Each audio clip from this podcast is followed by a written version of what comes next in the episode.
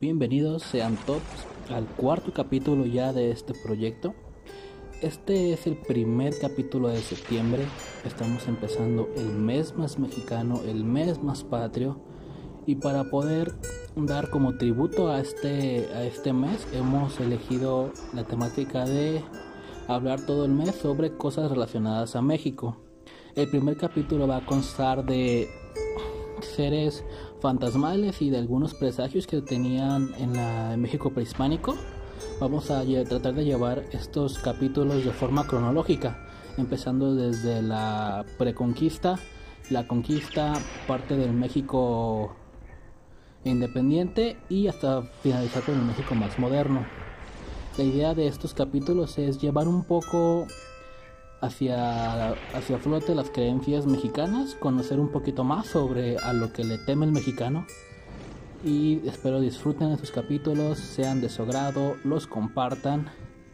Y bueno, es hora de comenzar, vamos a hablar sobre tres fantasmas bastante especiales, uno de ellos pues no podía faltar en este tipo de, de capítulos, es, vamos a hablar sobre la, la llorona, este es quizás el ser más popular o el fantasma más popular de México. Así que espero disfruten este capítulo.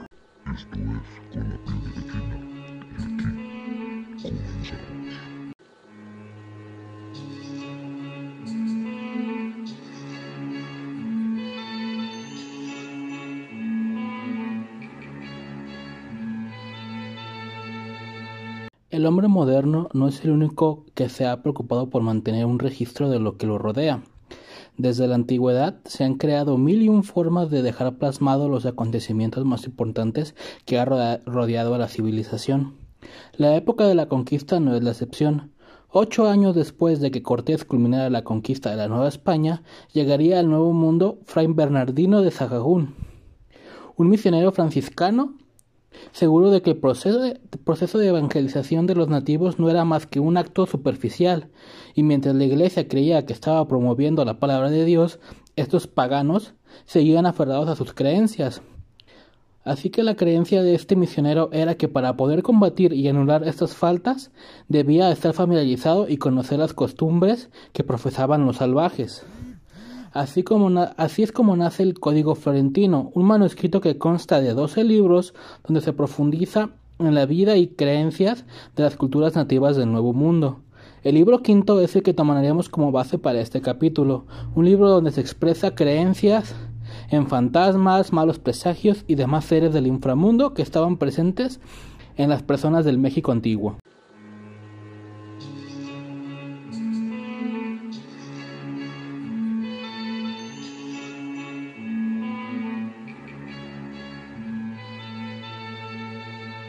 Sin duda alguna, el pueblo mexica se tomaba muy en serio los temas relacionados con lo espiritual y sobre lo sobrenatural. Contaban con cientos y cientos de historias que se transmitían en la población de Tenochtitlan. Una de esas historias hablaba de un espectro femenino llamado Cuitlapanton. Se trataba de una mujer de muy baja estatura, que no, no es un chaneque, sino es un poquito más alto, de cabello largo más allá de la cintura, de quien se dice que tenía el andar típico de los patos, o sea, andaba un poco en cunclillas, tenía las piernas un poco flexionadas hacia adelante. Su víctima, quien lograba ver a este fantasma, sabía que la desgracia se aproximaba y daba por hecho que su muerte llegaría pronto. Por siempre hubo valientes que con intención de cambiar su destino se daban a la idea de atrapar a esta mujer pequeña, la cual se desvanecía como vapor ante sus ojos y reaparecía metros adelante solo para burlarse a carcajadas. Esta criatura se cuenta solía aparecer por las noches, cuando las personas iban al campo a hacer sus necesidades, podían toparse con esta nanita la cual aterraba a cientos de hombres. Sin duda una aparición terrorífica y uno de los primeros casos de fantasmas registrados en Tenochtitlan. Entrando un poco más en detalle o especulación sobre el fantasma del que les acabo de hablar, es un espectro de los que podríamos denominar como escatológicos, ya que de verdad su presencia se atribuía solo a los momentos en que la población salía a hacer sus necesidades al campo.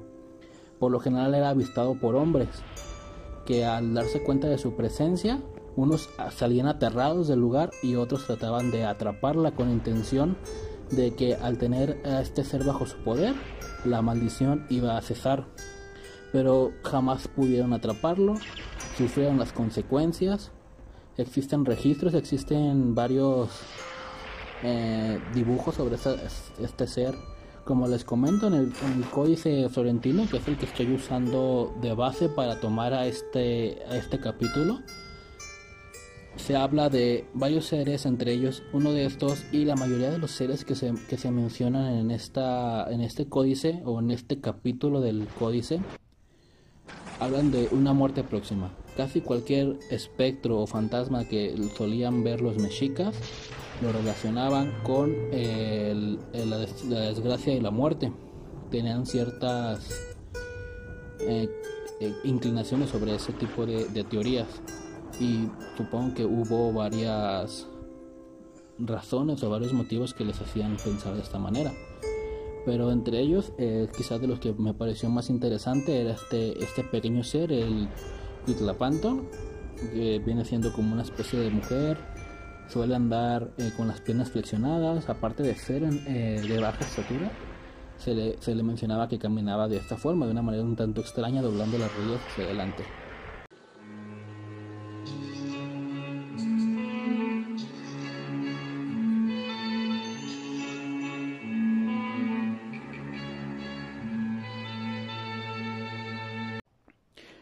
Bosques, caminos solitarios, montañas aparecía una terrible advocación de la deidad Tezcatlipoca, llamada hacha nocturna o Yohualtepostli en agua. Este ser es el segundo fantasma del que les voy a hablar, es quizás el que más provocaba terror entre los mexicanos prehispánicos. Su sola presencia era sinónimo de tragedia, no solo para la persona que los veía, sino para el pueblo en general es quizás el fantasma del que se tiene un poquito de más información, ya que de verdad era muy importante su relatar sus encuentros con él e incluso detenerlo. Si alguien podía detenerlo, significaba una gran noticia. Así que vamos a escuchar un poco más, vamos a conocer un poco más del hacha nocturna.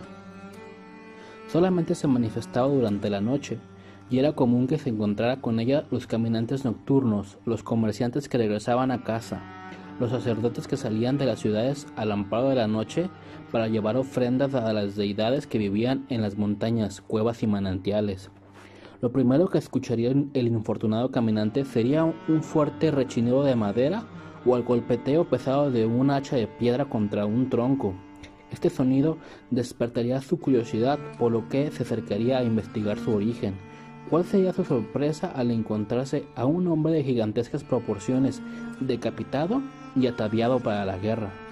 En su pecho se vería una gran herida, de la cual podría ver su corazón asomarse entre sus costillas, las cuales, como si fueran dos inmensas puertas, se, me, se mecían produciendo el intenso rechinido. El hacha nocturna era un guerrero muerto en combate o un sacrificado. El espectro iba armado con un macuhuatl, con filosas lajas de obsidiana y un chimali o escudo de batalla. Era un mal augurio encontrarse con él, ya que vaticinaba enfermedades, desgracias y muerte para quien se topara con sus pasos. Sin embargo, había valientes guerreros que salían por las noches a buscarlo, completamente armados con la firme intención de derrotarlo y robarle su corazón.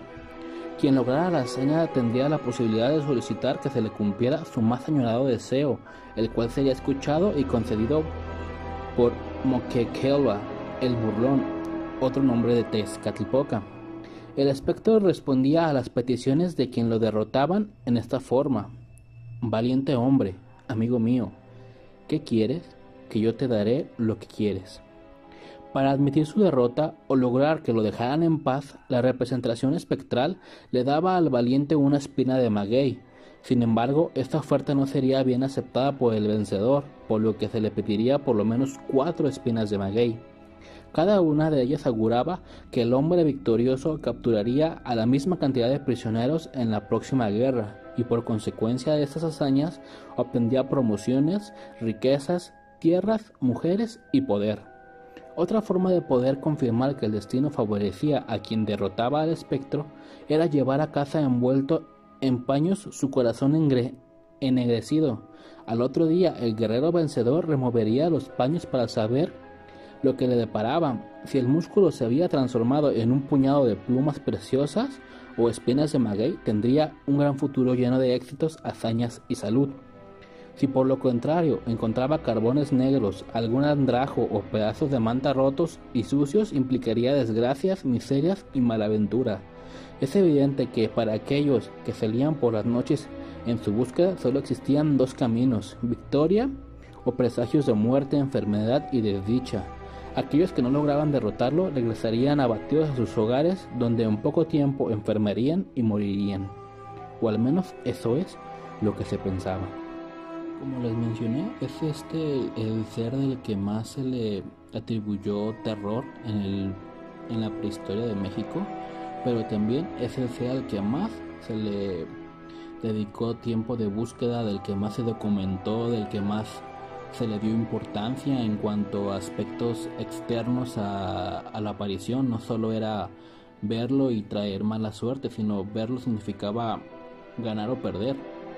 A la mayoría de espectros que aparecen en varios registros mexicanos, había dos caminos, ganarle o huir de él. En el caso de este, de este ser, del hacha nocturna, tenías un juego bastante extraño, ya que aunque lograras derrotarlo, lograras atraparlo, no, no significaba que ya tendrías buena suerte o que tu futuro estaba asegurado. Como se menciona en el texto, a veces podías haberlo derrotado, pero simplemente no obtendrías ningún beneficio, sino lo contrario, te llevarías desgracia a tu casa y a los seres que, que te acompañaban. Por eso aunque es un juego bastante arriesgado ir a atraparlo, también significaba bastante fortuna encontrarlo y derrotarlo, ya que el pueblo, el pueblo mexicano tenía varios tipos de jerarquías. Las más altas se encontraban entre sacerdotes y soldados de alto rango. Ellos decidían el futuro y ellos gobernaban. Así que ser ascendido de un simple soldado a ser alguien a cargo de unidades de guerra significaba bastante. No solo era un simple trabajo, sino era un honor representar a, a tu pueblo y más importante era tener esos beneficios que te daba formar parte de, de un cierto linaje de guerreros exitosos. Así que entre más enemigos capturadas, más alto sería tu, tu rango y si este ser al atraparlo te aseguraba cuatro enemigos, es prácticamente tu vida estaba resuelta. Serías quizás ascendido hasta jefe de unidad o incluso como, como guardia del emperador, que ya esos ya tenían totalmente su, su vida asegurada. Por eso significaba tanto buscar este ser, por eso tantos soldados perdieron la vida al, al buscarlo y tratar de, de derrotarlo.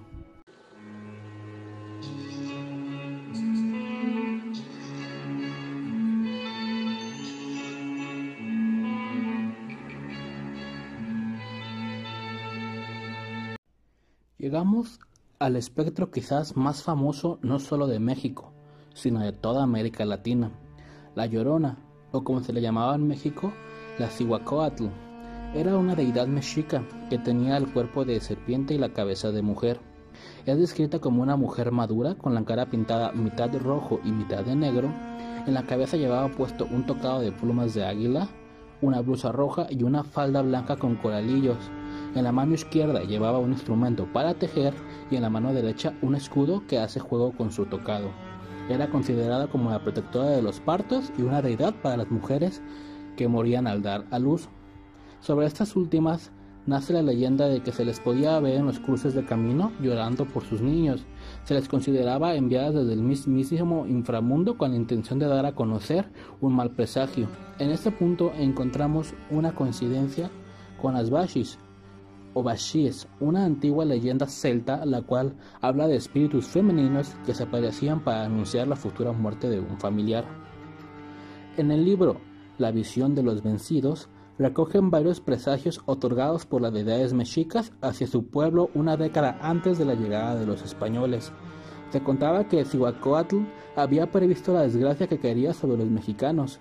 Para esas fechas se empezó a hablar de apariciones de esta mujer cerca del lago de Texcoco.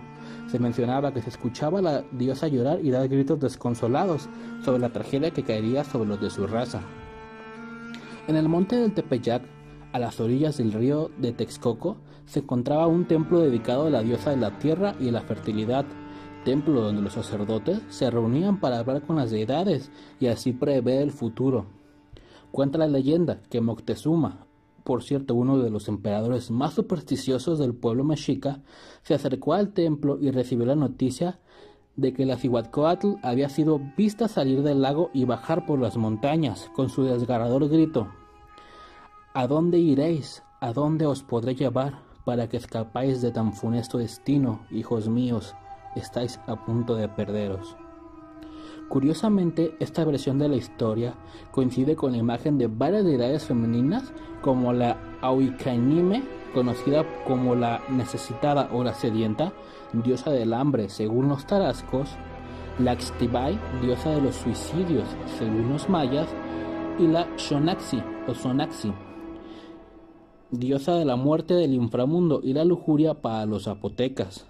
Con la llegada de los españoles, la leyenda, se mezcló y modificó hasta hacer lo que hoy conocemos como la Llorona.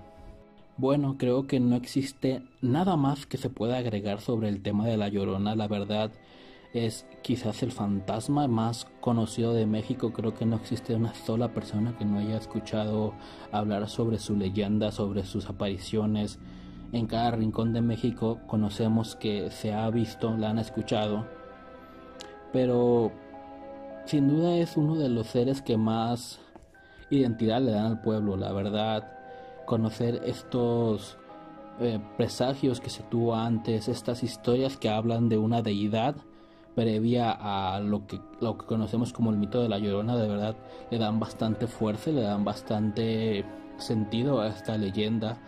Le dan una identidad más propia, nos hace saber o nos hace creer de que el mexicano antiguo la verdad era muy apegado a sus creencias, muy apegado a sus religiones y que de cierta manera pudieron eh, prever la, la, caída de su imperio.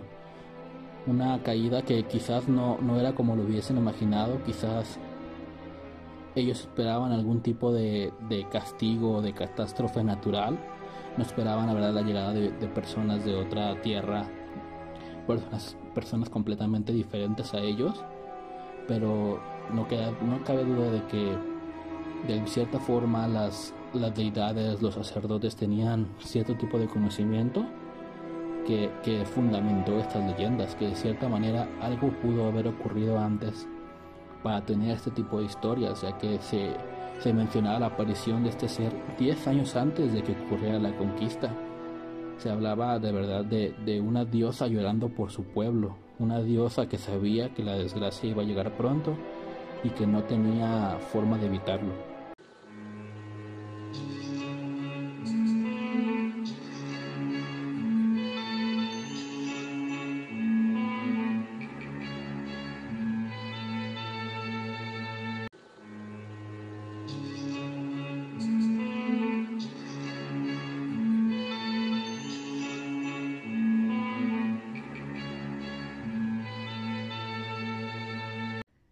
Este capítulo hemos mencionado a Tezcatlipoca, pero ¿quién es esta deidad o por qué era tan importante? El dios puede tomar muchas formas, se le conoce como el Tanguía, que significa fantasma, y quien lo ve de noche muere en la guerra o cautivo. Pero si el condenado le pide al fantasma espinas de maguey, que son señales de fortaleza y valentía para los antiguos mexicas, el dios se las proporcionará y éste deberá capturar tantos prisioneros como espinas recibidas. Entonces el dios le perdonará la vida. Tezcatlipoca también se presenta ante los humanos como fantasmas femeninos de mal augurio, llamado Tlacaneshkimili, sin pies ni cabeza, que se arrastran por el suelo al mismo tiempo que gimen como enfermas. Para evitar la maldición, los hombres deben perseguir a las Tlacaneshkimili hasta capturarlas. Si lo consiguen, los fantasmas les brindarán riquezas y prosperidad. Existen varias representaciones de este dios en manera física o estatuas. La estatua era construida a base de obsidiana negra y colocadas generalmente en el área de Tenochtitlan. Las ciudades que no contaban con esta piedra para fabricar la estatua la hacían de piedra y la pintaban de negro. Los sacerdotes, los sacerdotes de, de Tezcatlipoca se pintaban todo el cuerpo de negro con un betún llamado comida divina, hecho de tizne mezclado con insectos ponzoñosos, tabaco, todo molido.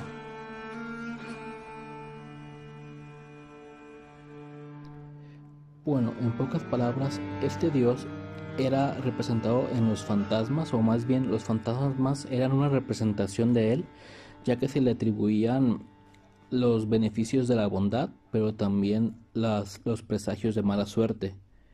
Y este dios está presente no solo en la cultura mexica, sino en los pueblos que se asentaron cerca del mismo.